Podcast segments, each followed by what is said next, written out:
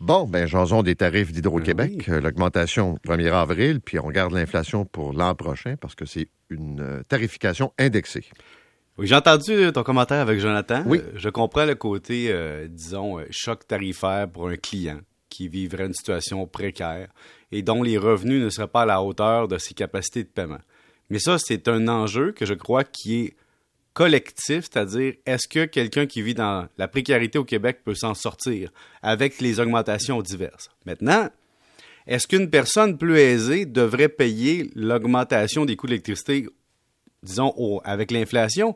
Je pense que oui, puis je vais t'amener plein d'arguments. Un, euh, quand on gèle ou qu'on réduit la hausse par rapport au coût de la vie, on expose le client plus tard à un choc tarifaire. On retarde une augmentation qui doit avoir lieu pour supporter la marge, le paiement des employés, les coûts de construction. C'est Manic 5, mettre ça à jour un jour. LG2, comprendre qu'il y a des développements hydroélectriques. faut générer des profits ou des surplus pour payer le coût de ce qu'on veut développer. Et, tu sais, présentement, on profite du fait qu'on a une situation particulière, mais à long terme, c'est une chose. Deuxièmement, si tu maintiens des tarifs hydroélectriques qui sont trop faibles par rapport à la valeur du service, tu encourages de mauvais comportements, des maisons trop grandes, des décisions qui sont pas réfléchies de façon éco-énergétique.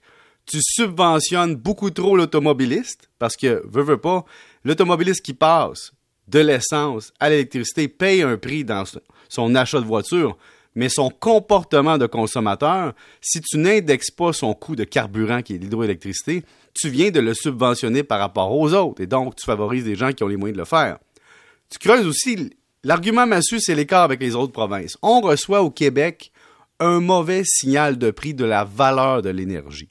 On paie un prix qui est en bas vraiment du marché. Et si on regarde le Canada, le dernier rapport qu'on peut voir sur le kilowattheure, évidemment fourni par l'État, mais quand même, tu regardes le prix au kilowattheure en 2021, ben, au Québec, on est en bas de 8 cents de kilowattheure pour une consommation régulière. Mais ailleurs, au Canada, on est à 11, 13, 17, 16. Donc, on est vraiment plus élevé qu'au Québec. Et donc, le Québec subventionne la dépense en énergie des Québécois de façon significative. C'est sûr que nous, on reçoit un choc tarifaire, je suis d'accord avec toi, Paul. Non, mais moi, je te dirais deux choses. Euh, la barre, c'est un monopole. Et un monopole, pour moi, ça doit s'expliquer quand on décide d'augmenter les tarifs. Et la régie, là, c'est pas parfait, là, la régie de l'énergie, loin de là, là. Mais quand même, c'était un exercice. Et là, Hydro-Québec mettait sur la table le pourquoi de. Moi, quand je vois une augmentation s'en venir, je sais pas, peut-être ça sera pas ça, de 4-5% viens me justifier pourquoi tu m'augmentes. à- Si tu veux m'envoyer un signal, parce qu'il y a deux choses. Il y a les coûts réels, puis comme tu dis, les, les- les- appelons ça l'entretien, puis bon.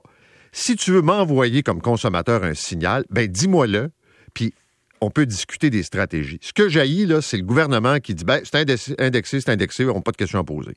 C'est ce bout-là qui m'achale. On pourrait, en fait, on pourrait même euh, normaliser la hausse. C'est-à-dire qu'au lieu de faire l'IPC directement, c'est qui pourrait faire du 2, du 5, du 4, du 1, on pourrait dire on prend une moyenne sur une période, puis on amortit. Parce qu'évidemment, si on fait 5 cette année à cause d'un choc, puis que l'an prochain est à 1, cette année, le choc a été trop fort. Peut-être qu'on aurait dû faire 2,2 ou 2,5, 2,8, tu comprends? Et donc, peut-être que c'est ça la solution.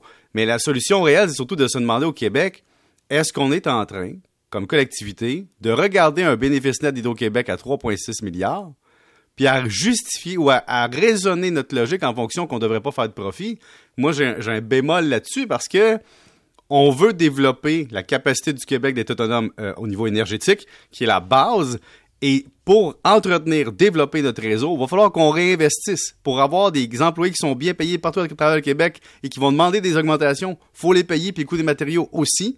Et si on veut compenser les milieux naturels qu'on arnache, il faut aussi compenser. Donc, faut pas regarder le bénéfice annuel, mais la valeur totale. De façon claire et transparente. Oui, d'abord, Hein? le- message, Paul, c'est qu'on veut que le premier ministre débarque puis dise ça va être 4 Non, mais- Puis Je vous explique que ça vient de là, de là, de là. Puis c'était pas mieux avant. Avant, c'était on gèle, on gèle, on gèle. Puis après ça, paf, ils nous envoyaient des augmentations pratiquement aux six mois. Fait que, tu sais, c'est pas mieux. Puis au mais- niveau comptable, tu avais, bon, on a changé une norme comptable, Ouais, on n'a ouais. pas changé notre calcul, C'est distribution, tout ça. C'était complexe pour rien. Bon, il y a une question d'un auditeur, en fait, Oui. qui soumet euh, son cas, c'est-à-dire quand, puis on le sait, là, avec le marché immobilier, l'augmentation importante là, du gain en capital quand on vend sa maison. Ouais, lui, il dit Moi, je suis désavantagé. Pierre-Yves, j'ai été un être humain raisonnable. Je me suis acheté une maison en fonction de mes besoins.